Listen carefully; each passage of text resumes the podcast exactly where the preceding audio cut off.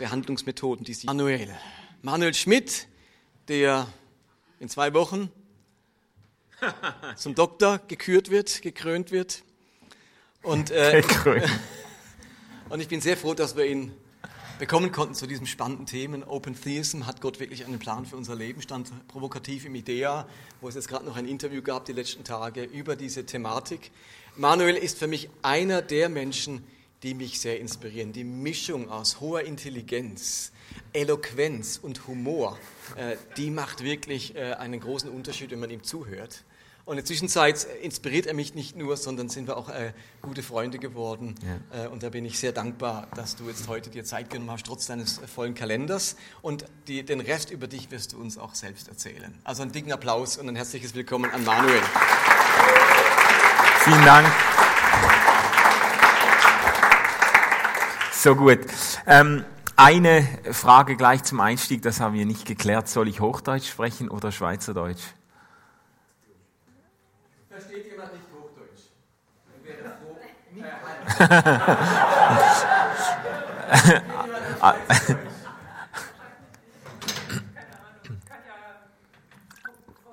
Ich kann auch Hochdeutsch, also mir fällt das gar nicht schwer. also.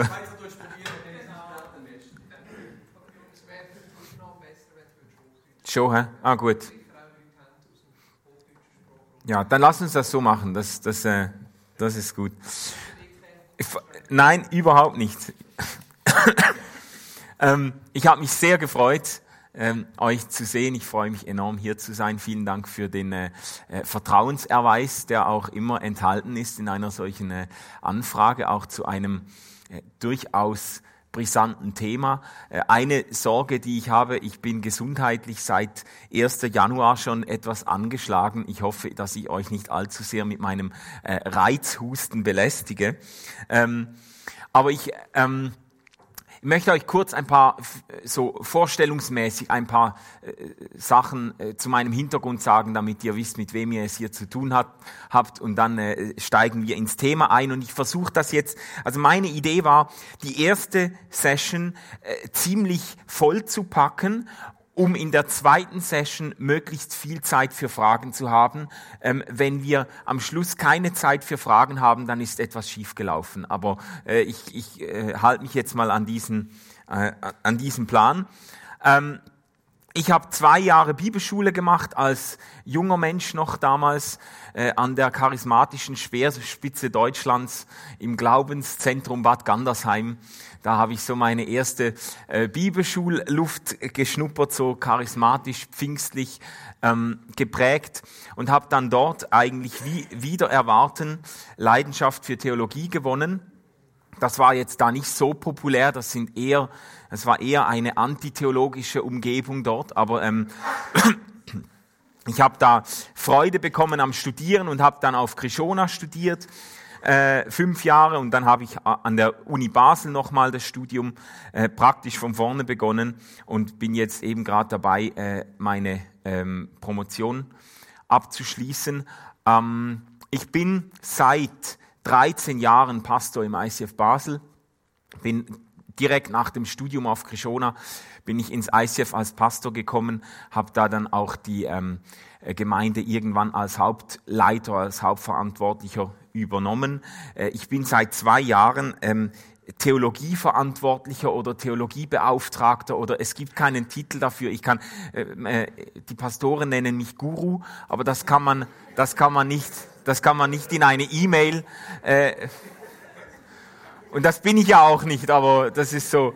Äh, es gibt, es gibt keine offizielle Bezeichnung dafür, aber ich bin so, irgendwann hat man im ICF gemerkt, Theologie ist auch nicht nur falsch und so nach 20 Jahren wollte man sich einen, wenigstens einen Teilzeittheologen leisten und das bin ich jetzt. Ähm, dann ähm, bin ich Dozent am TSC für Homiletik und für äh, Kulturhermeneutik, so äh, Fragen der Gesellschaft und der Kommunikation des Evangeliums in dieser äh, Gesellschaft, in der wir leben. Und bin auch am IGW schon seit mehreren Jahren immer mal wieder als Gastdozent tätig. Auch Homiletik habe ich am IGW unterrichtet und am ISTL teilweise auch. Das ist meine Familie, äh, unsere hübschen Kinder, die zum Glück meiner Frau nachschlagen. Ähm, und ich komme jetzt von äh, unserer Familie. Ich bin ein, ihr merkt, ich bin ein Romantiker. Ich komme auf den Wahnsinn der Ehe zu sprechen. Äh, ich, äh, ich, ich bin ja äh, als Pastor bin ich ja in ähm, äh, immer wieder angefragt, äh, Trauungen zu, zu machen. Das gehört so zum Kerngeschäft. Äh, äh vor allem in Freikirchen, da wird ja oft noch mehr geheiratet als beerdigt wird. Und das ist im ICF ganz sicher der Fall. Äh, es ist jetzt Winter, aber innerlich stelle ich mich schon ein auf die Wedding Season. Irgendwann im Frühling, im Frühling füllt sich dann der, äh, die Kühlschranktüre mit diesen Hochzeitsanzeigen und ich werde angefragt, um dann die Sommermonate durch Trauungen zu halten. Und eigentlich ist es ja der blanke Wahnsinn, gell? Also eigentlich ist es ja verrückt. Jeder weiß, dass man mit einer Ehe einem anderen Menschen die Vollmacht gibt, einem einen Stachel durchs Herz zu treiben. Dass man, dass man in einer Ehe einem anderen Menschen die Vollmacht gibt, tiefe Wunden zu verursachen. Und jeder kennt auch Geschichten, wo eine Ehe in einem Drama geendet ist, in einer Schlammschlacht, in einem Zerbruch, in, in viel Schmerz. Und es scheint eigentlich ein klarer Fall zu sein, vor einem solchen Projekt sollte man Menschen warnen. Äh, also eigentlich müssten die Eltern der Braut vor der Kirche mit einem großen Plakat stehen, Don't do it, think again oder so. Äh, die, die Geschwister müssten äh, aufspringen in der Trauung und nach vorne rufen, sag nein, sag nein oder den, den Priester entführen oder irgendwie ähm, das müsste man eigentlich verhindern, denn nirgends kann man tiefer verletzt und schwerer enttäuscht werden als in einer gescheiterten Ehe. Aber die Wagemutigen sterben nicht aus. Das ist verrückt, gell? Die, die Wagemutigen sterben nicht aus. Wo, wie ist das möglich? Wo liegt das Geheimnis der Ehe? Warum riskiert man ein derart unberechenbares Projekt. Und ich glaube, es gibt nur, nur eine Antwort. Und diese Antwort ist auch der Grund, warum äh, an jeder durchschnittlichen äh, Trauung oder äh, Hochzeitsfeier selbst gestandene Männer sich heimlich die Tränen abwischen, wenn die Braut äh, und der Bräutigam sich da empfangen. Ähm, der Grund ist, weil die Vision, die man hat für eine gelingende Ehe, einem mehr packt als alle Gefahren und Risiken. Die Aussicht zweier Menschen, die Aussicht auf die Gemeinschaft zweier Personen, auf eine lebenslange Gemeinschaft, auf eine gemeinsame Geschichte, diese Aussicht wiegt schwerer als alle Risiken und Gefahren. Man könnte das auf den Punkt bringen, die Liebe rechtfertigt das Wagnis. Ähm, wir sprechen heute über den offenen Theismus. Und ähm, der offene Theismus ist eine, man, könnt, man könnte sagen, eine theologische Reformbewegung, die die Schöpfung konsequent als ein Wagnis der Liebe Gottes zu begreifen versucht. Deshalb bin ich mit diesem Ehebeispiel eingestiegen. Äh, das lässt sich als Analogie verstehen für das, was im, im Herzen des offenen Theismus, was im, im Herzen dieser Bewegung steht, die Überzeugung, dass Gott eben mit dieser Schöpfung ein Wagnis der Liebe eingegangen ist. Und der Begriff der Offenheit im, im Wort offener Theismus auf Englisch spricht man von Open Theism oder Open View of God oder Openness of God. Es gibt keine offizielle äh, Bezeichnung. Die gebräuchlichste ist Open Theism und ähm, das wurde vor ein paar Jahren von den ersten Bearbeitern dieses Themas im deutschsprachigen Raum dann direkt mit offener Theismus übersetzt. Ähm, der Begriff der Offenheit bezieht sich auf das Verhältnis Gottes zur Welt. Gott tritt mit der Erschaffung der Welt in ein ergebnisoffenes Abenteuer ein, in eine noch nicht festgelegte Geschichte. Und an dieser Geschichte sind eben nicht nur, nicht nur Gott beteiligt, sondern auch seine freien Geschöpfe und insbesondere die Menschen als Gegenüber Gottes. Diese Geschichte wird quasi in der Interaktion von Gott und Mensch gemeinsam äh, geschrieben. Und im im Fokus dieser Geschichte steht eben die Herstellung und Bewährung der Liebesgemeinschaft Gottes mit dem Menschen. Deshalb die Analogie mit der Ehe. Gott ruft das Universum in Existenz und er schafft den Menschen als sein Gegenüber, um mit ihm im Zuge einer gemeinsamen Geschichte eine personale Beziehung aufzubauen. Auch unter den Bedingungen der Sünde und Zerbrochenheit des Menschen hält Gott an diesem Ziel fest und er setzt alles daran, äh, den Menschen wieder für seine Gemeinschaft der Liebe zu gewinnen. Das ist so eine, äh, eine absolute Kernüberzeugung des offenen Theismus. Ähm, die Bewegung des offenen Theismus ist tief verwurzelt im amerikanischen Evangelikalismus. Also alle äh, Hauptvertreter des offenen Theismus kommen aus, aus der evangelikalen Szene, aus diesem Milieu. Alle sind in evangelikalen Gemeinden groß geworden oder haben sich mit der Zeit der evangelikalen äh, Bewegung oder einer evangelikalen Denomination angeschlossen. Deshalb ist das so, der offene Theismus ist wirklich ein Kind des nordamerikanischen Evangelikalismus. Und bekannt wurde die ganze Geschichte eigentlich durch eine Programmschrift unter dem Titel The Openness of God, a Biblical Challenge to the Traditional Understanding of God. Das ist das Titelbild, äh, kann man heute noch kaufen. Das hat irgendwie 15 Auflagen erlebt, dieses Buch. Das wurde sehr populär und sehr kontrovers äh, diskutiert. Die fünf Autoren dieses Buches, man, man spricht auch vom Gründungsmanifest des offenen Theismus. Und die fünf Autoren dieses Buches sind auch die Hauptvertreter. Äh, das ähm, ist Clark Pinnock, äh, Richard Rice, John Sanders, William Hasker und David Basinger. Und dann kommt Gregory Boyd kommt dazu. Der war, der hat die Entstehung dieses Buches schon mitgekriegt, äh, ist aber dann noch nicht ähm, zu den ähm, Autoren dazugestoßen, hat sie kennengelernt und ähm, ist mit ihnen unterwegs seither als einer der Hauptvertreter des offenen Theismus. Ich habe ein Bild gefunden, das ist äh, von einer Konferenz, von einer Open Theism Conference. Da sind alle drauf, die ich jetzt genannt habe und noch ein paar andere, äh, die uns jetzt aber nicht beschäftigen müssen. Links ist William Hasker, dann hier ist der Greggy, der Greg Boyd, noch, ähm, noch jung und knusprig und das ist äh, David Basinger, der hier. Das ist einer der religionsphilosophischen Vertreter des Open Theism, das ist Richard Rice, äh, John Sanders.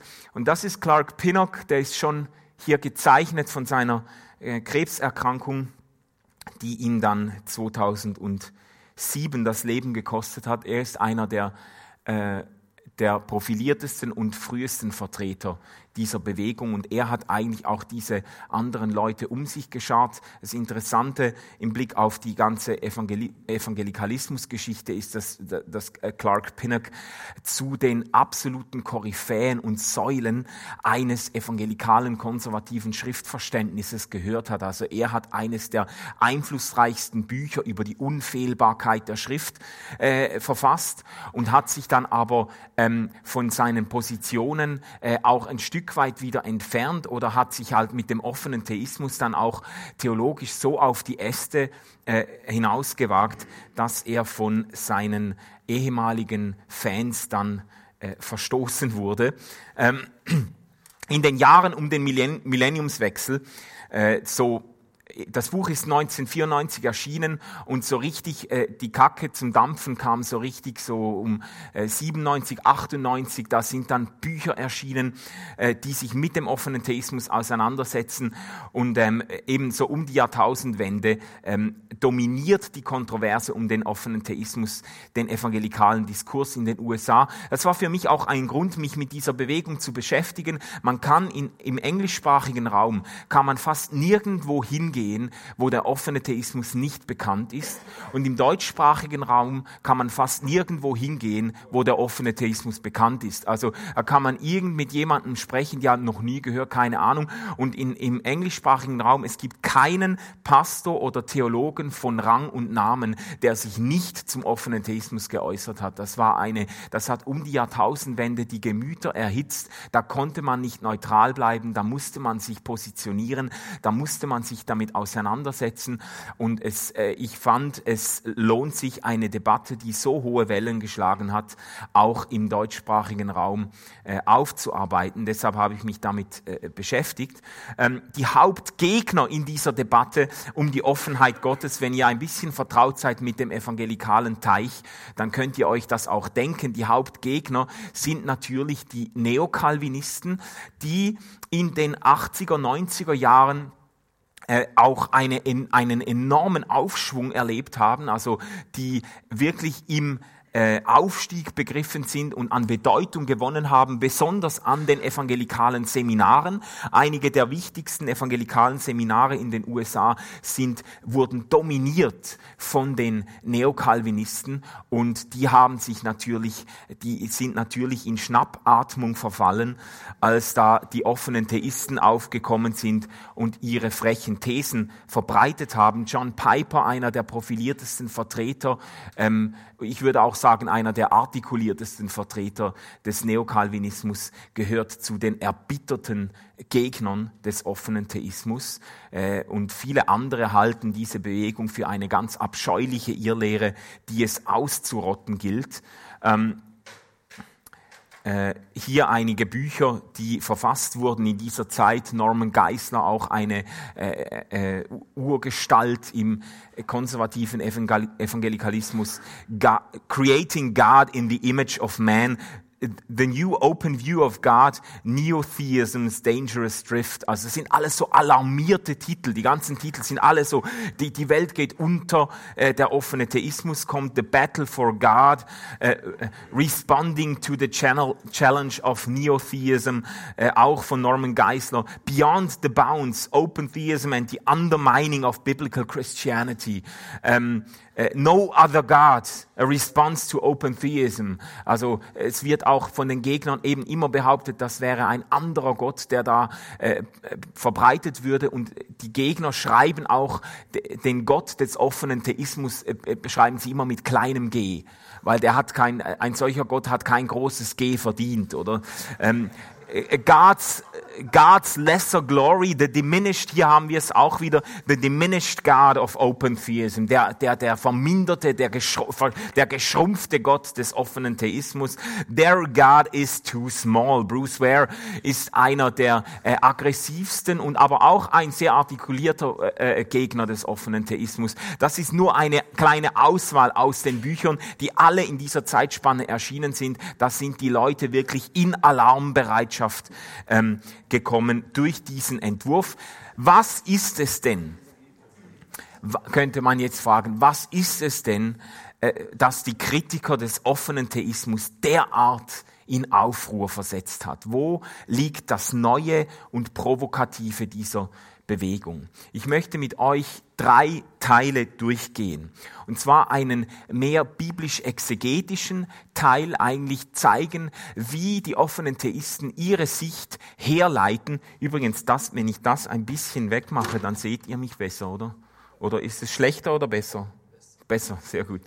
Ähm, äh, eine biblisch-exegetische Herleitung, äh, wie erklären und begründen die offenen Theisten ihr, ihr Bild von Gott mit den biblischen Texten. Das ist ja im Evangelikalismus ausschlaggebend. Das ist, man muss das Ganze ja irgendwie in der Bibel begründen können und dann aber auch einen werfen wir einen kurzen Blick auf die systematisch-theologische Entfaltung. Also was bedeutet das jetzt konkret für eine, für eine Gotteslehre, wenn man so an, an, an Gott und an die Texte herangeht? Was bedeutet das für eine Gotteslehre?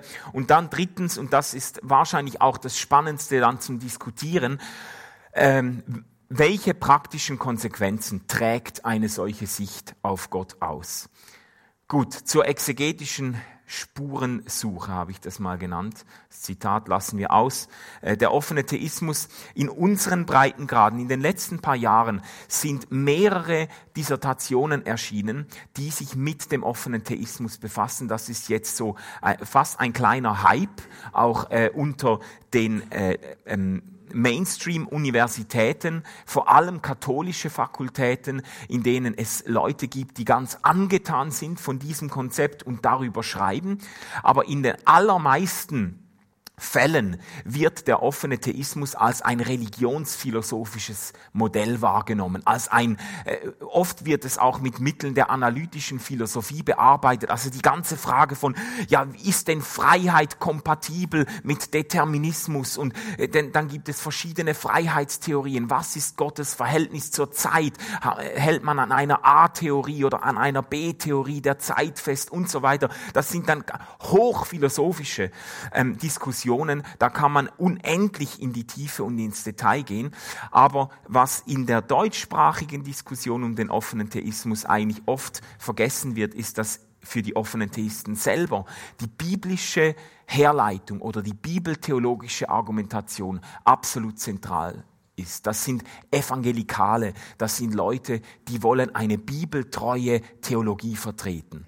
Und ähm, deshalb setzen wir da an äh, es, im Überblick, muss ich noch sagen, im Überblick, wenn man das ein bisschen, die Literatur ein bisschen zusammenzieht von den offenen Theisten und mal schaut, ja, was, was taucht denn hier so auf an, an Belegtexten oder an Gruppen von Belegtexten, dann lassen sich drei Gruppen unterscheiden. Der, die erste Gruppe spricht, ich sage jetzt mal, von einem erwartungsvollen Gott. Die offenen Theisten sind, viele sagen das auch so, sie wären eigentlich durch ihre Lektüre der biblischen Texte, wären sie ins Nachdenken gekommen über ihr bisheriges Verständnis Gottes und hätten sich hätten den Mut gefunden, Dinge neu zu denken. Und eine Beobachtung, die offene Theisten gemacht haben, ist eben, dass Gott an verschiedenen Stellen in den biblischen äh, Texten und Narrativen erstaunlich freimütig als ein erwartungsvoller Gott beschrieben wird. Also zu dieser Gruppe habe ich hier festgehalten, können jene Texte gezählt werden, welche die Zukunft als Raum offener Möglichkeiten beschreiben und für Gott selbst die Erwartung eines Erkenntnisgewinns im Blick auf kommende Ereignisse ausdrücken. Texte also, die das Bild eines im Verlauf seiner Geschichte mit dem Menschen Neues dazulernenden Gottes zeichnen. Also, wir schauen das an. Ich zeige euch immer zu jedem Punkt eine Bibelstelle und das ist schon relativ viel. Und ich möchte, ich möchte euch einfach ermutigen, versucht das so ein bisschen zusammenzuhalten oder zusammenzuweben zu einem Gesamtbild. Es geht mir nicht darum, die Verschenschlacht zu gewinnen ähm, in der evangelikalen Szene oder auch in diesen Diskursen hier, in diesen Diskussionen um den offenen Theismus. Da artet das Ganze immer wieder aus in eine biblizistische Verschenschlacht. Wer hat hat die meisten Verschen auf seiner Seite. Ähm, ich halte das nicht für ähm, äh, verheißungsvoll, äh, für ähm, äh, nachahmenswert, aber es ist mir doch wichtig zu zeigen, die offenen Theisten, die sind da auf etwas gestoßen. Und wenn man sich mal darauf einlässt, dann dann ist man eigentlich oft erstaunt, wie viele biblischen Geschichten, wie viele Narrative der Bibel eigentlich vereinbar sind mit dieser offenen Sicht Gottes oder eine solche offene Sicht Gottes zu bezeugen scheinen. Das möchte ich euch ähm, an äh, konkreten Beispielen kurz demonstrieren. Also, ähm, der erwartungsvolle Gott, ein Punkt ist, Gott wird an verschiedenen Stellen sehr unverhohlen als Subjekt authentischer Lernerfahrungen beschrieben. Ganz prominent und ganz früh in den biblischen Überlieferungen, Genesis 2, äh, im zweiten Schöpfungsbericht, Gott der Herr formte aus dem Erdboden alle Tiere des Feldes und alle Vögel des Himmels und führte sie dem Menschen zu, um zu sehen, wie er sie benennen würde. Und wie der Mensch jedes lebendige Wesen benannte, so sollte sein Name sein. Das äh, hebräische Wort, das hier für sehen benutzt wird, das wird von den offenen Theisten herausgestrichen, äh, ist dieses äh, Verb ra'a, das äh, auch die Konnotation von entdecken oder herausfinden haben kann. Also Gott schickt die Tiere beim Menschen vorbei, um zu entdecken, um herauszufinden, wie der Mensch sie nennen würde. Und Gott verpflichtet sich im Voraus, diese Namensgebung auch zu respektieren. Ein Beispiel äh, für die Erwartung einer Lernerfahrung oder für die Erwartung einer ähm, äh, Geschichte, die sich vor Gottes Augen weiterentwickelt aufgrund der Initiative von Menschen und Gott Gott nimmt dann diese Entwicklung zur Kenntnis. Gott selbst, ein zweiter Punkt verwandt damit, Gott selbst spricht über zukünftige Ereignisse im Modus der Möglichkeiten wenn dann Aussagen Gottes. Also man findet im Munde Gottes verschiedene äh, wenn dann Aussagen. Zum Beispiel in der Berufungsgeschichte des Mose. Das ist ganz bemerkenswert, wenn man das mal durchliest und sich mal so auf der Zunge zergehen lässt. Ähm, Gott kommt zu Mose und Gott schickt Mose zu den Ältesten Israels, um sie für die Befreiungspläne Gottes zu gewinnen. Und dann spielt Gott mit Mose ganz verschiedene Szenarien durch. Und im Gespräch mit Mose sagt er, ähm, äh, sinngemäß sagt er, jetzt mach mal dieses Wunder. Wenn das nicht klappt, wenn sie dann nicht hören sollten, dann zeige ich dir noch ein anderes. Und da zeigt er ihm ein anderes Wunder und sagt, wenn, die, eben wenn sie nicht hören, dann zeige ich ihnen dieses Wunder. Wenn das auch nicht klappt, dann habe ich noch einen Hasen, den ich aus dem Hut zaubern kann. Dann habe ich noch ein Wunder. Und er spielt mit Mose verschiedene, zwei, drei verschiedene Szenarien durch, eben ausdrücklich mit wenn, dann Aussagen. Ähm, Jetzt muss man sich das einmal vergegenwärtigen. Gott spricht mit Mose über zukünftige Ereignisse im Modus von wenn dann Aussagen. Wenn, wenn sie das machen, dann, oder wenn sie das nicht machen, dann tue das und das. Im Munde Gottes, wenn dann Aussagen.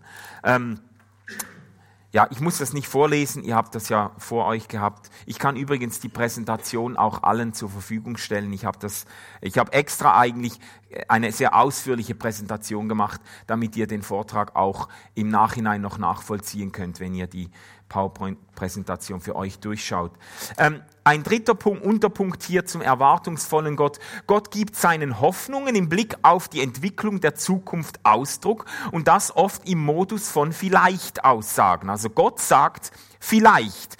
Ähm, so spricht der Herr zum Jeremia, stell dich in den Vorhof des Hauses des Herrn und sag zu den Leuten, die aus allen Städten Judas kommen, äh, um sich im Haus des Herrn niederzuwerfen, alles, was ich dir ihnen zu verkündigen aufgetragen habe. Kein Wort sollst du weglassen. Vielleicht hören sie und kehren um, jeder von seinem bösen Weg, so dass mich das Unheil reut, das ich ihnen wegen der Bosheit ihrer Taten zugedacht habe. Äh, mit der Reue sind wir dann auf einem, äh, bei einem weiteren Motiv, da kommen wir noch darauf zu sprechen, aber hier mal diese Aussage aus dem Munde Gottes. Er schickt den Jeremia zu den Leuten und sagt, äh, erzähl ihnen das und das, vielleicht hören sie dann auf mich und lassen sich von ihrem Weg abbringen.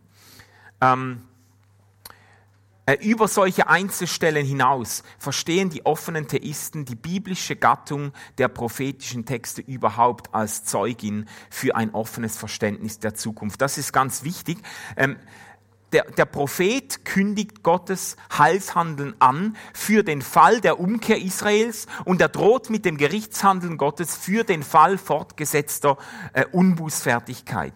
Der zukünftige Verlauf der Dinge wird also gerade in der prophetischen Verkündigung meist nicht als einseitig festgesetzt vorgestellt, sondern von der Kooperation des Volkes abhängig gemacht. Gott tritt als Teilhaber einer interaktiven Geschichte mit den Menschen in Erscheinung.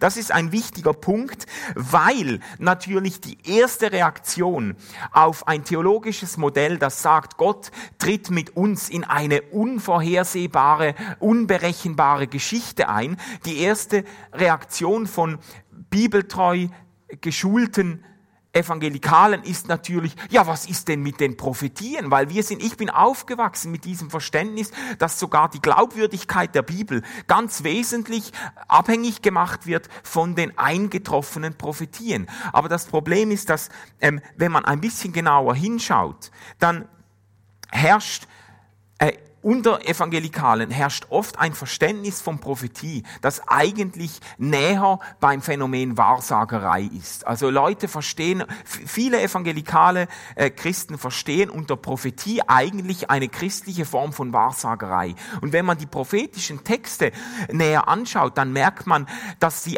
dass die prophetischen Texte eigentlich in vielen Fällen, ich sage nicht unbedingt in allen, aber in vielen Fällen ein sehr schlechtes Argument gegen den offenen Theismus sind, sondern vielmehr äh, eigentlich für eine offene Sicht der Geschichte sprechen, weil unzählige prophetische Texte, Jeremia, Jesaja, es lässt sich an vielen Stellen nachlesen, eigentlich eben in verschiedenen Szenarien denken und dem Volk Israels ankündigen, wenn ihr umkehrt zu mir, dann werde ich all diese Segnungen auf dich bringen und all diese, äh, dieses Heil ausgießen über dir. Und wenn ihr nicht umkehrt, dann werde ich all dieses Unheil über dich bringen. Also die Propheten an vielen Stellen wird explizit der, das Eintreffen von göttlichen Verheißungen abhängig gemacht von der Kooperation des Volkes Gottes.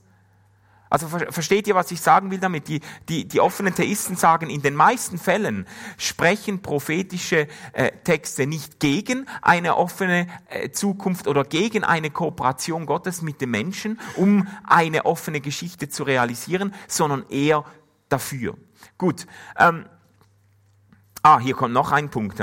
Gott stellt, das ist auch noch unter der erwartungsvolle Gott, Gott stellt seine Bundespartner auf die Probe, um deren Treue und Vertrauenswürdigkeit zu testen. Das gibt es an verschiedenen Stellen, vor allem in den alttestamentlichen, in den Vätererzählungen und so weiter, an verschiedenen Stellen.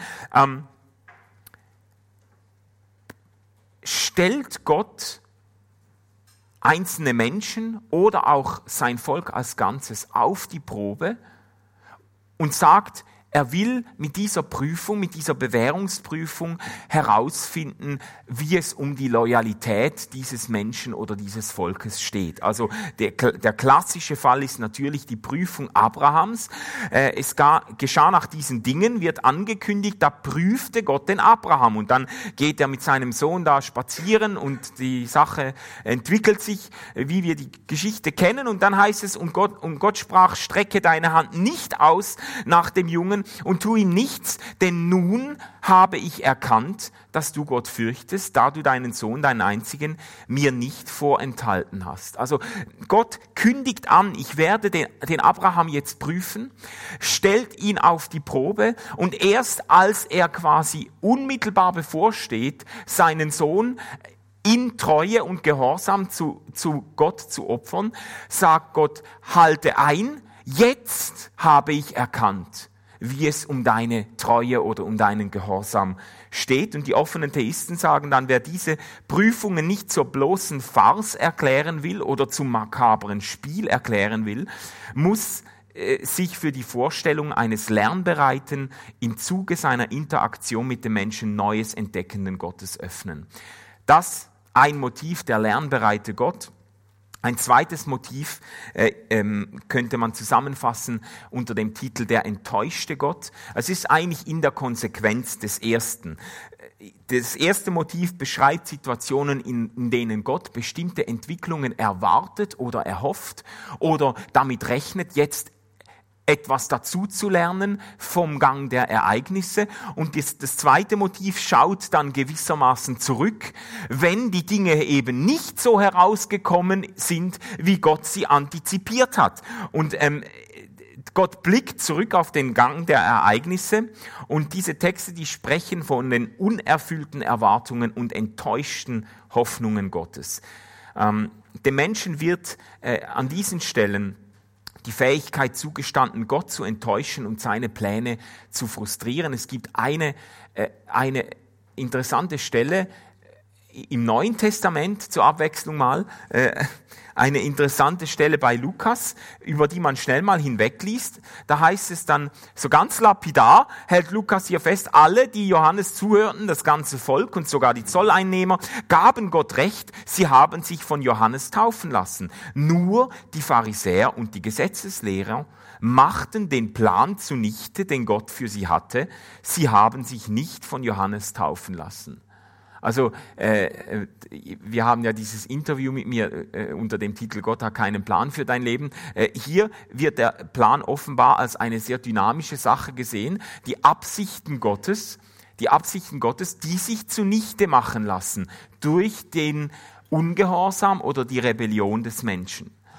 Also der enttäuschte Gott ähm, ein zweites Untermotiv, Gott zeigt sich bestürzt über die Unbußfertigkeit seines Volkes, trotz all seiner Anstrengungen. Es gibt verschiedene, da gibt es unzählige Texte bei den Propheten. Das ist ja eigentlich die Not, an der sich auch Jeremia abgearbeitet hat oder die in seinem, äh, seinen, äh, seiner Lebensgeschichte zum Ausdruck kommt. Hier aus Jesaja aber, äh, was hätte es, Gott sagt, in, in diesem bekannten Bild vom Weinberg, was hätte es für meinen Weinberg noch zu tun gegeben, das ich ihm nicht getan hätte?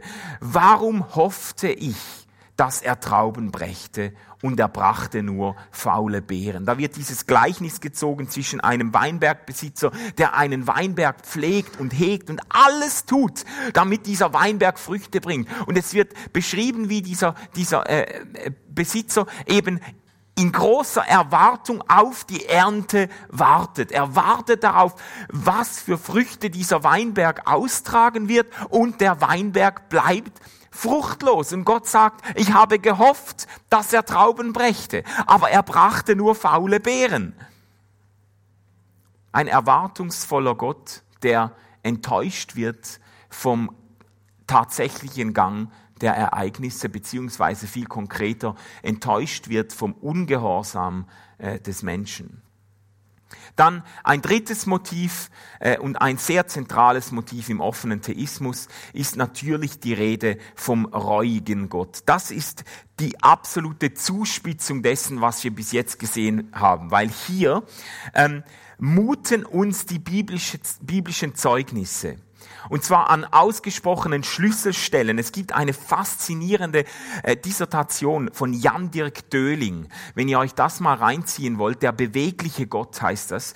Der hat auf 600 Seiten, hat er alle Stellen zur Reue Gottes im Alten Testament abgearbeitet und das exegetisch auf breitem Raum ausgeführt, brillant geschrieben und ähm, er legt sehr viel Wert darauf, dass eben die, die Reue-Texte im, in, der Alttestament, im, äh, in der alttestamentlichen Überlieferung gerade an ausgesprochenen Schlüsselstellen der Heilsgeschichte, an ganz zentralen, das ist kein beiläufiges Motiv, das ist an, an zentralen Angelpunkten der Heilsgeschichte, taucht dieses Motiv der Reue Gottes auf. Und er versucht das äh, zuerst einmal exegetisch äh, zu, abzuarbeiten und gibt dann auch Vorschläge für eine theologische Verarbeitung dieses Motivs, die fast 100 Prozent in Richtung äh, des offenen Theismus gehen. Das als äh, Klammerbemerkung. Aber Jan Dirk Döling. Jan minus Dirk äh, Döling. D-Ö-H-L-I-N-G.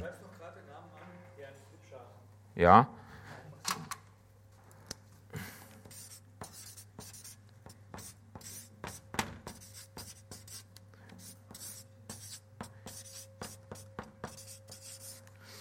Jan-Dirk Döling. Ähm, also, ich komme zu dem, diesem Satz zurück. Gott, die, die, die biblischen Zeugnisse muten uns die Vorstellung eines Gottes zu, der über seine eigenen Entscheidungen bekümmert ist und angesichts, lasst euch das mal auf der Zunge zergehen, angesichts der Ereignisse, der Entwicklung der Ereignisse sein vorausgegangenes Handeln bereut. Also die, die klassische Stelle hier, ah ja, die Unterkategorie wäre, Gott schaut reumütig auf bereits ausgeführte Taten zurück. Weil er sich im Menschen getäuscht hat, bereut er sein eigenes Handeln im Nachhinein. Und die klassische Stelle ist natürlich Genesis 6, äh, als Gott auf die Menschheit und ihren moralischen Zerfall schaut. Und dann heißt es, der, als der Herr sah, dass der Menschen Bosheit groß war auf Erden und alles Dichten und Trachten ihres Herzens nur böse war immer da, da, da reute es den Herrn, dass er die Menschen gemacht hatte auf Erden und es tat seinem Herzen weh. Übrigens auch eine sehr schöne Stelle, die das Pathos Gottes zum Ausdruck bringt. Gott reut es und diese Reue wird als ein Vorgang oder als ein Phänomen beschrieben, das zutiefst ins Herz Gottes äh, eindringt oder im Herzen Gottes äh, äh, vorkommt. Es tat ihm im Herzen weh oder es bekümmerte ihn in seinem Herzen, sagen andere Übersetzungen.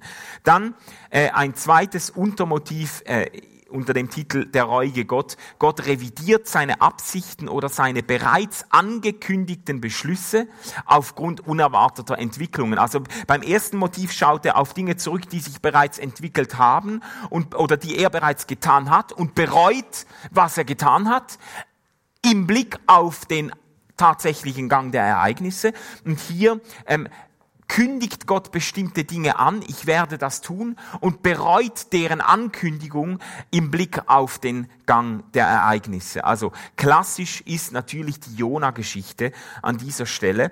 Äh, Gott beauftragt diesen armen Propheten äh, im ersten Kapitel, geh in die große und mächtige Stadt Ninive und kündige ihren Bewohnern mein Strafgericht an. Das klingt wie eine sehr ähm, ausgemachte Sache. Das ist an keiner Stelle im Jona-Buch finden wir irgendeinen Hinweis, dass es sich äh, um eine konditionale Verheißung handeln sollte. Also wir finden keinen Hinweis, dass eben nicht im Muster von äh, zum Beispiel, was uns bei Jesaja oft begegnet, wenn sie das und das machen, dann und wenn dann, sondern es ist keine wenn-dann-Prophetie. Er sagt, kündige das Strafgericht an. Und dann geht Jona, ihr kennt die Geschichte, das braucht einige Anläufe, bis Jona dann schlussendlich in die Stadt geht und nachdem er einen Tag lang gelaufen war, rief er noch 40 Tage, dann legt Gott Ninive in Schutt und Asche. Ähm, das ist die Zusammenfassung seiner Ankündigung. Das ist ohne Wenn und Aber, ohne Bedingungen. In 40 Tagen geht hier die Action los. In 40 Tagen gibt's Special Effects zu Ungunsten äh, dieser Stadt und und Jona kündigt das an, offensichtlich im Auftrag Gottes. So wird's passieren. Und dann Gott sah ihr Verhalten, weil diese Stadt, das ist dann quasi äh, die äh, bemerkenswerteste Erweckung, von der uns das Alte Testament berichtet. Die ganze Stadt kehrt um, die Tiere werden noch in Sack und Asche gehüllt, die ganze Stadt kehrt um zu Gott und Gott sah ihr Verhalten, er sah, dass sie umkehrten und sich von ihren bösen Taten abwandten. Da reute Gott das Unheil, das er ihnen angedroht hatte und er tat es nicht. Äh, ihr kennt die Geschichte, die Tatsache, dass Gott sein Unheil bereut und seine Ankündigung nicht wahr werden lässt, ist ja das, was Jona frustriert. Das Buch Jona endet ja auf einer sehr düsteren Note. Der Prophet ist komplett frustriert und witzigerweise, das ist so, Jona ist überhaupt ein Buch mit enorm viel Humor und Ironie. Also es gibt sogar ähm, Kommentare, die Jona eigentlich als eine äh, äh, Satire äh, äh, ähm, auslegen. Aber Jona sagt am Schluss zu Gott, lest das mal nach, ich habe doch genau gewusst, dass das passiert. Jonas sagt, ich hab, weil du bist ein Gott, der sich gereuen lässt. Da wird die Güte, du bist ein gütiger Gott, ein gerechter Gott, es werden verschiedene Attribute genannt und unter anderem, du bist ein Gott, der sich gereuen lässt. Ich hab's doch noch befürchtet, dass du das tun wirst. Und das Spezielle oder das Besondere an dieser Stelle finde ich, Gott ist bereit, seine eigenen Handlungsankündigungen zu falsifizieren. Wenn man das jetzt äh, zuspitzen möchte, könnte man sagen, Gott ist quasi bereit, als falscher Prophet zu gelten. Aus Gnade für sein, für die Menschen. Wenn Menschen umkehren, ist er bereit, quasi blöd dazustehen, als ein Gott, der Dinge ankündigt und sie dann doch nicht tut, weil er bereut, was er angekündigt hat im Angesicht der Umkehr der Menschen. Also das sind so diese ähm, Motive. Ich lasse das mal aus Zeitgründen aus. Ich wollte das noch an einem Beispiel veranschaulichen. Das sind diese Motive, diese drei Motive, der lernfähige Gott, der enttäuschte Gott und der reuige Gott. Das sind die Motive, die wesentlich zur biblisch-theologischen Begründung für den offenen Theismus beitragen. Diese Texte werden im offenen Theismus quasi äh, verarbeitet ähm, und äh, theologisch äh, ernst genommen. Jetzt ähm, lass uns kurz auf die Kritiker eingehen, äh, die natürlich hier den Finger heben und sagen, ja, aber ähm, die Kritiker des offenen Theismus werfen diesem eine selektive Bibellektüre vor. Ähm, es gibt etwa nach Überzeugung der kalvinistischen Gegner viele Gegentexte, welche das definitive Vorauswissen Gottes und seine völlige Kontrolle über der Geschichte der Menschheit bezeugen. Es gibt dann da, aufgrund dieser, dieses Buches The Openness of God und dann sind auch Folgebücher erschienen von den offenen Theisten, die das biblisch-theologisch noch weiter entfaltet haben.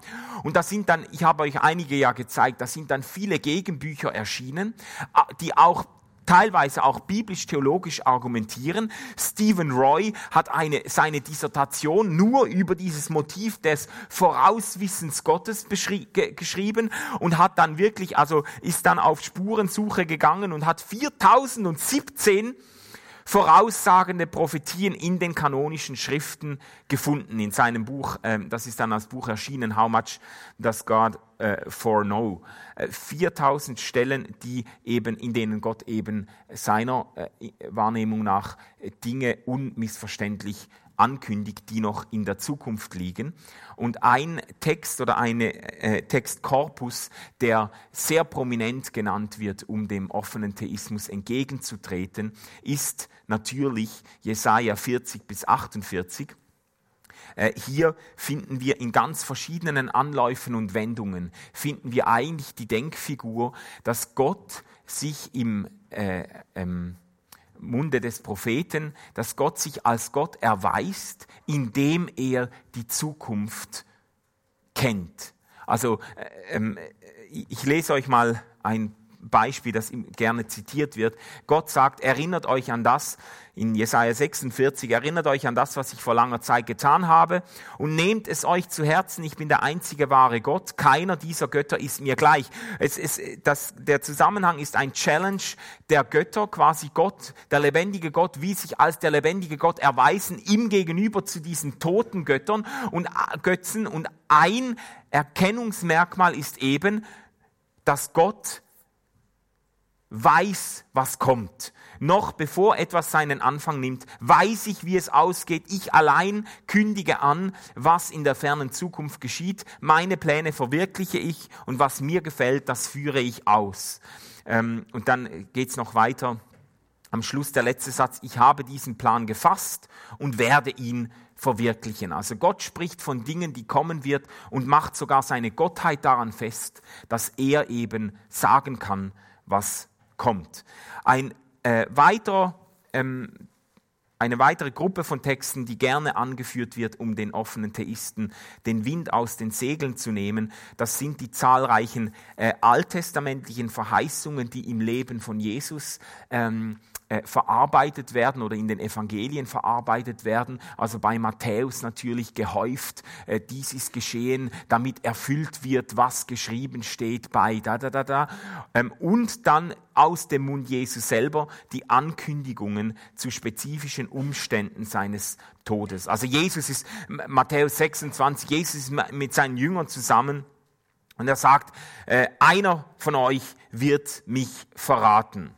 Da sagte Judas, der Verräter, zu ihm, ich bin es doch nicht etwa, Rabbi, du selbst hast es ausgesprochen, erwiderte Jesus. Also Jesus kündigt dem Judas an, etwas, was in der Zukunft passieren wird und was von der freien Entscheidung des Judas abhängt. könnte man sagen. Ähm, er, er kündigt ihm an, was er tun wird. Unterwegs sagt Jesus zu seinen Jüngern, heute Nacht werdet ihr euch alle von mir abwenden. Und dann äh, Petrus, äh, nee, werde ich niemals tun. Und Jesus erwidert, ich sage dir, noch heute Nacht, bevor der Hahn kräht, wirst du mich dreimal verleugnen. Eine sehr spezifische Ankündigung dessen, was geschehen wird. Und dann der Klassiker natürlich, äh, Psalm 139 äh, spielt auch eine Rolle ähm, in den biblischen Argumenten gegen den offenen Theismus. Hier ähm, heißt es zuerst einmal, Herr, du hast mich erforscht und kennst mich genau. Wenn ich mich setze oder aufstehe, du weißt es, meine Absichten kennst du schon im Voraus. Ob ich gehe oder liege, du siehst es mit all meinen Wegen, bist du vertraut. Und dann etwas später ähm, wird dieses Bild vom Buch des Lebens äh, benutzt. Deine Augen sah mich schon, als mein Leib mein Leben im Leib meiner Mutter entstand. Alle Tage, die noch kommen sollten, waren in deinem Buch bereits aufgeschrieben bevor noch einer von ihnen eintraf.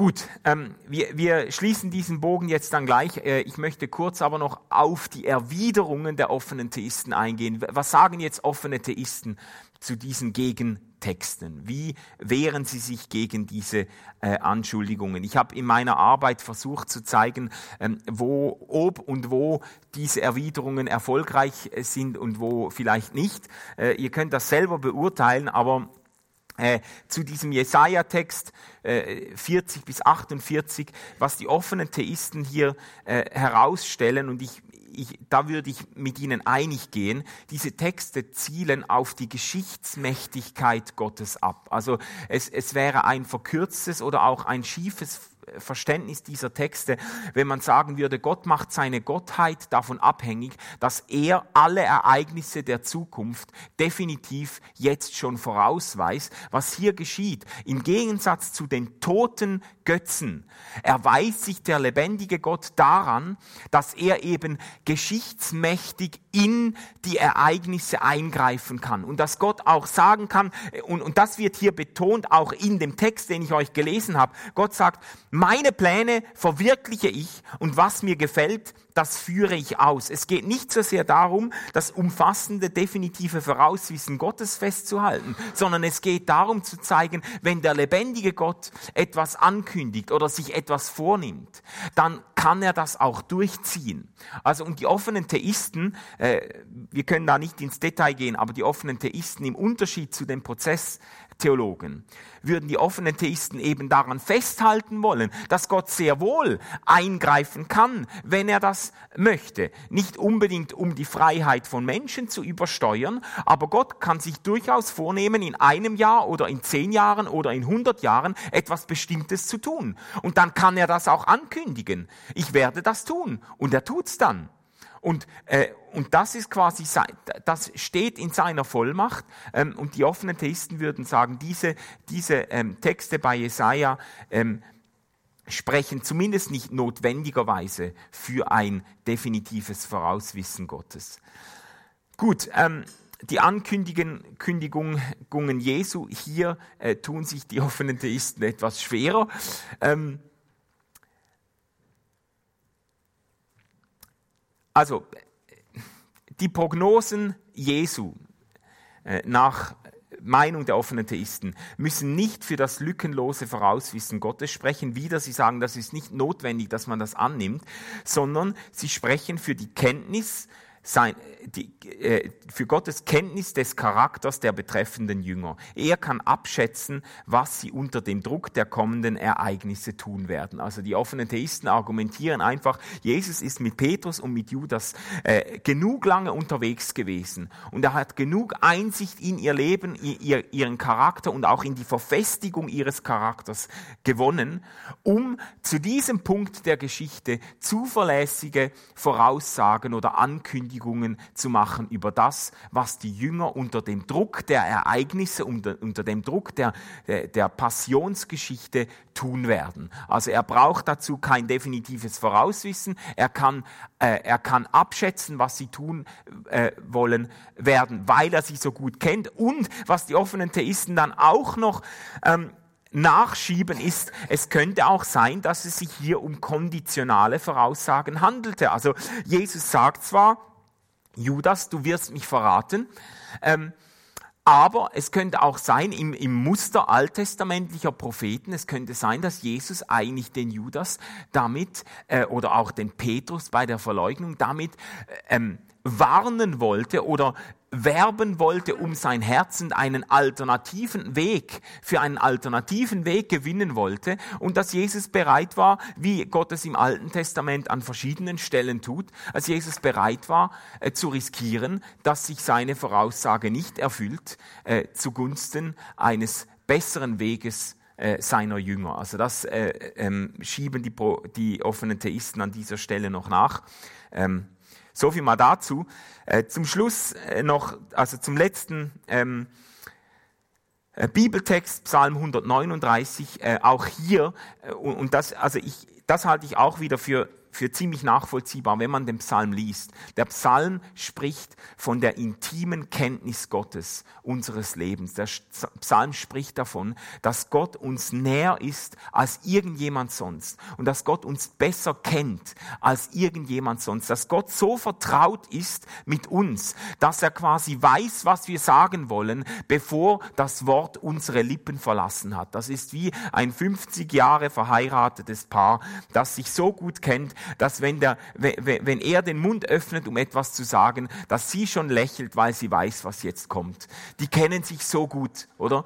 Und, und, und äh, der Psalm hebt, der, der Psalm ist kein philosophischer Psalm, der eine These aufstellen will über das definitive Vorauswissen Gottes, sondern der Psalm spricht von der intimen Kenntnis, die Gott vom Charakter und vom Herz des Menschen hat. Und dann wird vom Buch des Lebens gesprochen, in dem alle Tage aufgezeichnet sind. Und vor allem Greg Boyd hat Wert darauf gelegt, dass dieses Buch des Lebens, das ist ein Bild, das an mehreren Stellen in der Bibel auftaucht, dass es sich bei diesem Buch des Lebens offenbar um, eine ausgesprochen, um ein ausgesprochen flexibles Dokument handelt.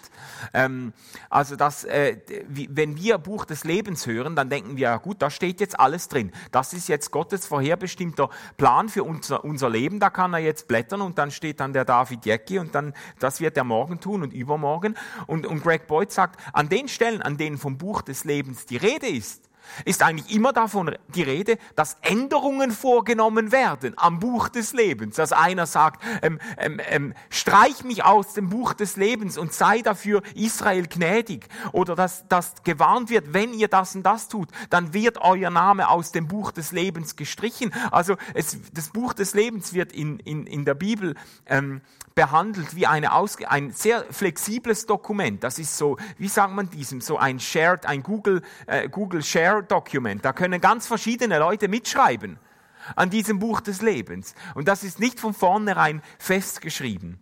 So viel zur äh, Reaktion der offenen Theisten. Wie stehen wir in der Zeit, Martin? 15 Minuten bis zur Pause. Bis zur Pause, ja, wir sind, wir sind knapp drin, gell? Ja gut, also ich bin, bin fast mit diesem ersten Teil, und das ist auch der längste Teil, ähm, ich bin fast fertig hier. Ich wollte eigentlich gerne noch kurz auf den Anthropomorphismusvorwurf eingehen. Ich habe das sehr ausführlich äh, abgehandelt in der Doktorarbeit, aber das ist auch ein enorm komplexes äh, Thema. Aber äh, so ganz fundamental ähm, äh, ist ein Argument, das eben vorgebracht wird, um die Texte auszuhebeln, welche von den offenen Theisten so freudig zitiert werden.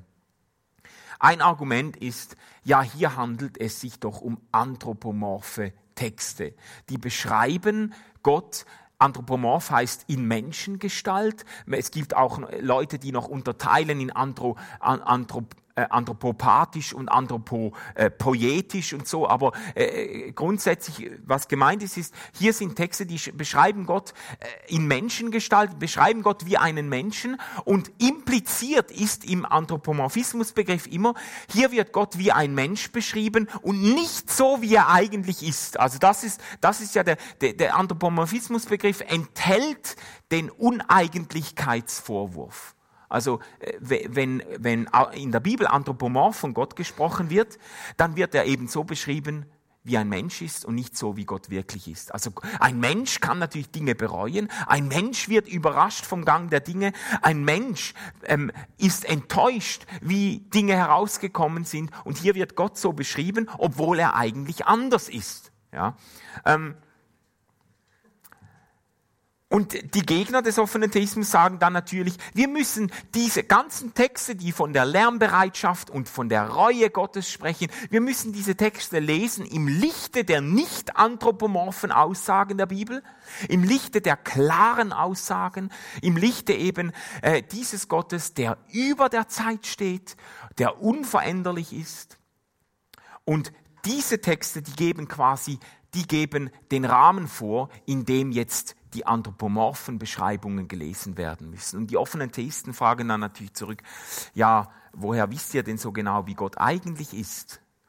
Also wer ist, wer, wer ist das jetzt denn genau, der sagen kann, äh, wie Gott wirklich ist? Wenn ihr sagt, ja, Gott ist nicht so, wie er in den Texten beschrieben ist, Gott, das beschreibt Gott nach Menschenweise, aber nicht so, wie er eigentlich ist. Ja, wie ist er denn eigentlich? Wer hat denn, hat, wer hat denn die Definitionskompetenz, äh, äh, zum, äh, um, um, zu bestimmen, wer Gott eigentlich ist? Und sie, die, im, im, besten Falle antworten die Gegner dann damit, dass sie sagen, ja, äh, eben, man muss eben andere Texte in den Vordergrund rücken, die von der Transzendenz und Erhabenheit und Souveränität, das ist ein Lieblingsbegriff der Neokalvinisten, die von der Souveränität Gottes sprechen. Ähm, der Punkt ist, ähm, die, und das, äh, also da bin ich ganz mit den, mit den offenen Theisten. Ähm, jede Rede von Gott ist notwendigerweise anthropomorph. Also ähm, äh, die, äh, zu, zu versuchen, in der Bibel zu unterscheiden zwischen Beschreibungen Gottes, die anthropomorph sind und solchen, die nicht anthropomorph sind, ist ein völlig verfehlter Ansatz. Also das lässt sich, das lässt sich erkenntnistheoretisch auch überhaupt nicht halten.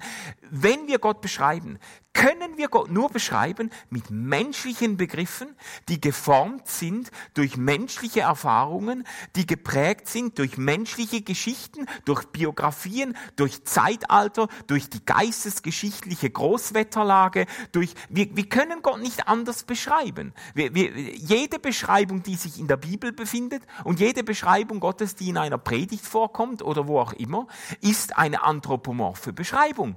Wir benutzen, wir haben, also welche Alternative hätten wir? Wir haben ja nicht ein anderes Vokabular zur Verfügung. Wir haben ja da nicht irgendwie in der, in der äh, Hintertasche noch ein, ein Vokabular für, äh, mit Begriffen, die nur für Gott gelten äh, und die, wir, die uns vom Himmel heruntergefallen ist oder so. Das, das haben wir ja nicht. Wir haben nur menschliche Begriffe. Und jetzt ist aber ähm, ähm das heißt aber nicht notwendigerweise, dass unsere Rede von Gott auch unangemessen ist. Also was man unterscheiden muss oder auseinanderziehen muss, ist anthropomorphe Rede und unangemessene, uneigentliche Rede. In der klassischen Theologie und das findet, das findet ihr bei, bei Calvin ganz prominent, auch bei Luther findet ihr das. Äh, in der klassischen Theologie wird, wird ähm, der Anthropomorphismus-Begriff gleichgesetzt mit unangemessen. Anthropomorph bedeutet unangemessen. Wenn aber alle Rede von Gott anthropomorph ist, notwendigerweise, dann wäre auch alle Rede von Gott unangemessen. Und da können wir jetzt fertig machen, da können wir jetzt Schluss machen. Dann könnt ihr noch einen, noch einen, einen Zopf mit nach Hause nehmen. Äh, es gibt ja auch es gibt ja in der, sag jetzt mal, wenn es Richtung negative Theologie geht und so, wenn es, äh, da, da, es gibt schon Ansätze, die sagen, ja, Gott und Mensch haben eigentlich überhaupt nichts gemeinsam. Aber dann gibt es über Gott auch nichts zu erzählen. Wenn, wenn, es keine, wenn es keine Korrelation zwischen Gott und Mensch gibt, wenn Gott und Mensch nichts gemeinsam haben, gibt es keine Begriffe, die Gott angemessen beschreiben. Dann ist Gott, wie John Sanders sagt, dann ist Gott wie eine Teflonschicht, an dem kein Begriff haften bleibt. Da, da rutscht alles wieder runter, egal wie du ihn nennst. Aber dann, das gilt dann nicht nur für die Reue Gottes, das gilt dann auch für die Ewigkeit und die Unveränderlichkeit. Und das sind ja alles Abstraktbegriffe, die aber genauso ähm, ähm, anthropomorph sind. Das sind ja nicht, nicht anthropomorphe Begriffe. Aber dann, dann lässt sich über Gott nichts mehr sagen. Aber ich glaube eben nicht, dass wir diesen Schluss ziehen müssen. Wir können sagen, man, wir können von Gott nur anthropomorph reden, nur menschenförmig reden, aber es kann auch sein, dass menschenförmige Rede tatsächlich etwas vom Wesen und Sein Gottes trifft. Also dass das menschliche Rede der Wirklichkeit Gottes entsprechende Aussagen machen kann. Und man kann das, man kann das äh, ähm, mit zwei Denkfiguren einholen. Das eine ist schöpfungstheologisch und das andere ist, sage jetzt mal, soteriologisch. Schöpfungstheologisch, Gott schafft den Menschen nach seinem Ebenbild. Das ist ja eine ungeheuerliche Aussage. Gott schafft den Menschen zu seinem gegenüber, in seiner Ähnlichkeit. also Gott und Mensch haben etwas gemeinsam. Der, Mensch ist nicht, weil Gott weil der Mensch sich Gott nach seinem Bild erschafft, sondern weil Gott den Menschen nach seinem Bild erschafft. Nicht, nicht der Mensch, nicht Gott ist notwendigerweise anthropomorph, sondern der Mensch ist theomorph. Also der, der, der Gott und Mensch haben etwas gemeinsam und das ist, wird zugespitzt deutlich in der Menschwerdung des Sohnes Gottes.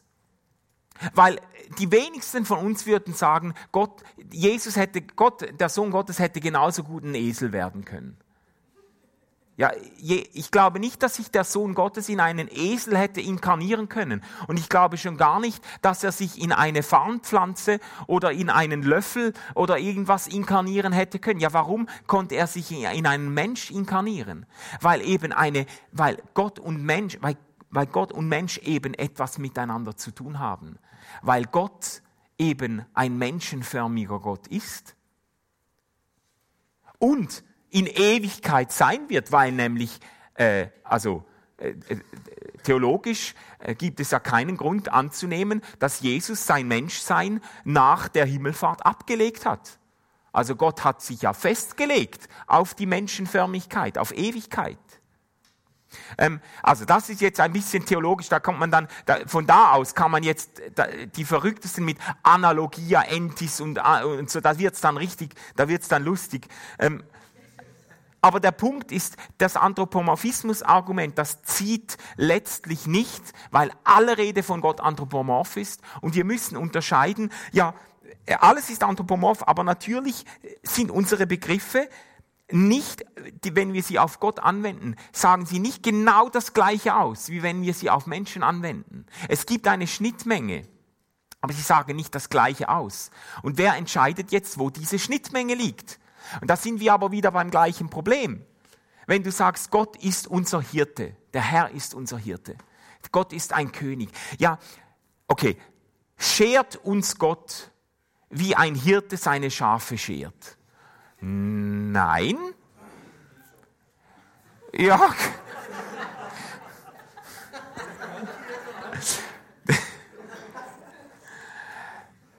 Gott ist ein König. Ja, äh, versteht ihr? Alle Bilder, die genannt werden für Gott, aber letztlich auch alle anderen Begriffe, wenn wir sagen, Gott bereut etwas. Ja, Gott bereut etwas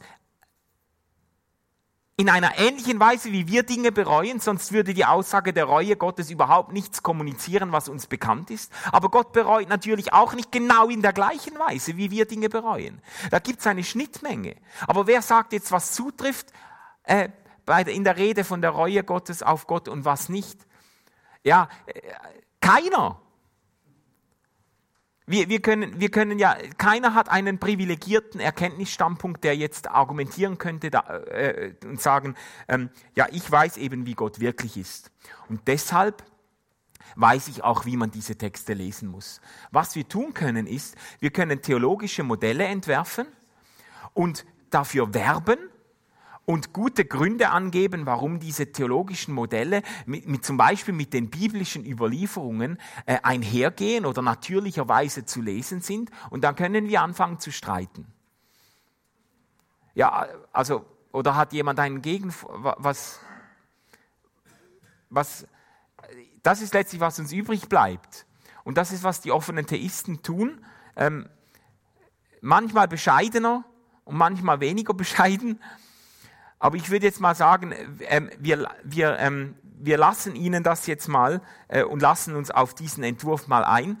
Äh, jetzt sind, ist die Zeit gleich vor, vorbei, gell? Wir können uns gerade, hast du noch gerade eine Frage gehabt oder hat jemand gerade zu dem jetzt eine Frage? Weil dann machen wir nachher in fünf Minuten Pause und dann bringe ich den systematischen Teil nachher. Das wird kürzer dann. Ja.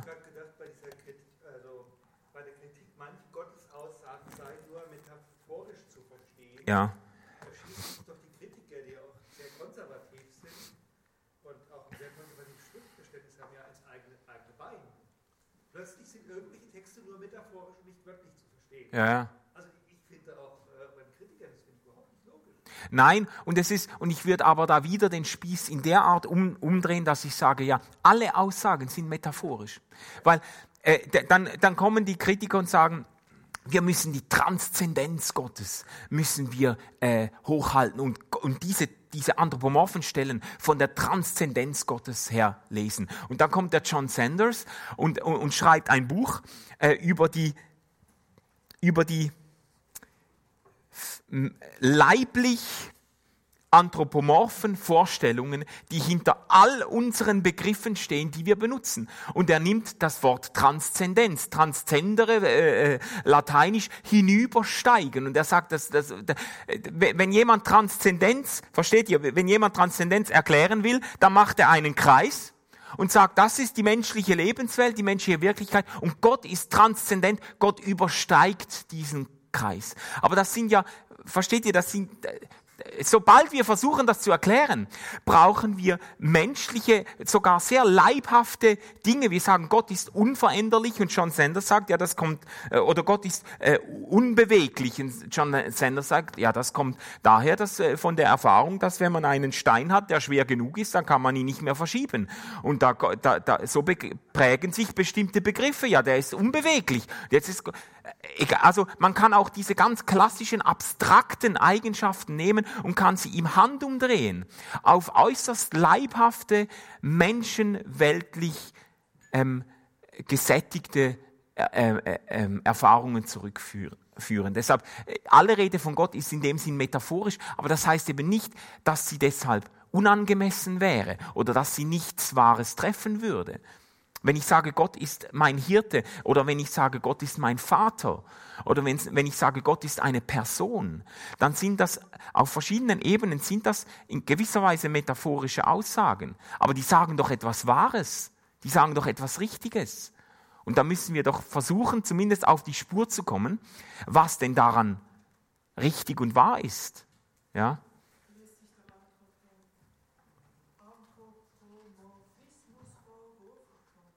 Ja, ja, das sein, wirklich.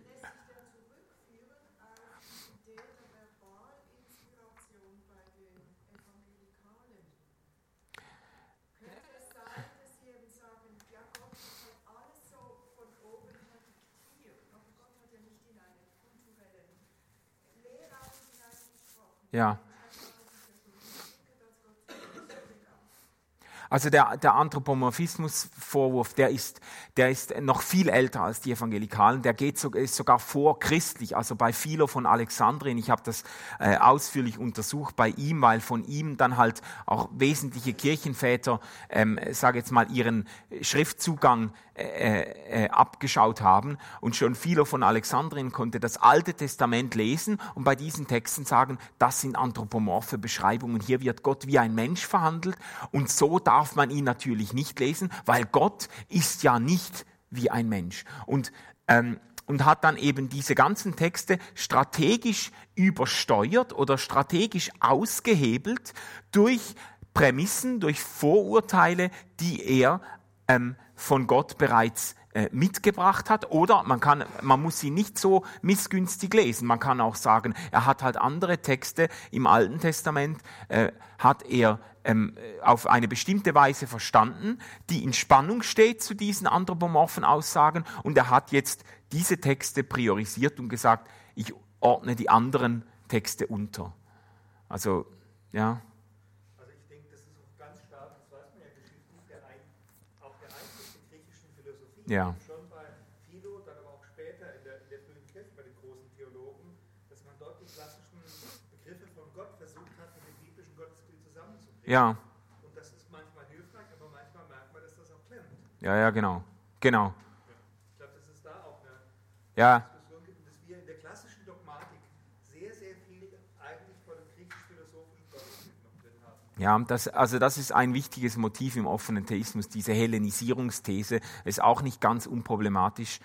Aber, ähm, aber das ist schon die Beobachtung, dass sie sagen, ja, viele Dinge, die wir selbstverständlich voraussetzen, ja, Gott ist natürlich, natürlich ist Gott unveränderlich. Ja, woher weißt du das denn? Ja, äh, äh also da, da ist dann die Beweislage eigentlich erstaunlich dünn, ähm, aber, aber ähm, man, man nimmt das so mit und dann gibt das gibt dann eben diese Erklärungsversuche, diese bei, bei Calvin auch, wenn er solche Texte liest. Calvin hat äh, ganz schöne äh, Exkurse zum Reue, zur Reue Gottes, wo man das wunderschön nachweisen kann, wo Calvin sagt, ja, das ist, er sagt sogar, das ist ein Beispiel der Herablassung Gottes. Gott spricht hier mit seinen äh, äh, mit, mit seinem Volk. Oder Gott zeigt sich seinem Volk hier in kindlicher Sprache. Gott spricht mit, weil sie eben Gott nicht verstehen können, wie er wirklich ist teilt er sich ihnen mit in kindlicher Sprache, in Menschen, wie, wie ein Mensch mit Menschen spricht, oder? Aber Calvin ist natürlich Gott sei Dank derjenige, der weiß, wie man Gott wirklich verstehen muss und wie, der quasi Gott in Erwachsenensprache erklären kann. Das sagen dann die, die offenen Theisten dann ein bisschen polemisch und sagen, ja, da sind wir aber froh, dass der Calvin weiß, wie man über Gott mit, in Erwachsenensprache spricht, oder? Wir machen jetzt Pause, ja? Und, äh, wie lange?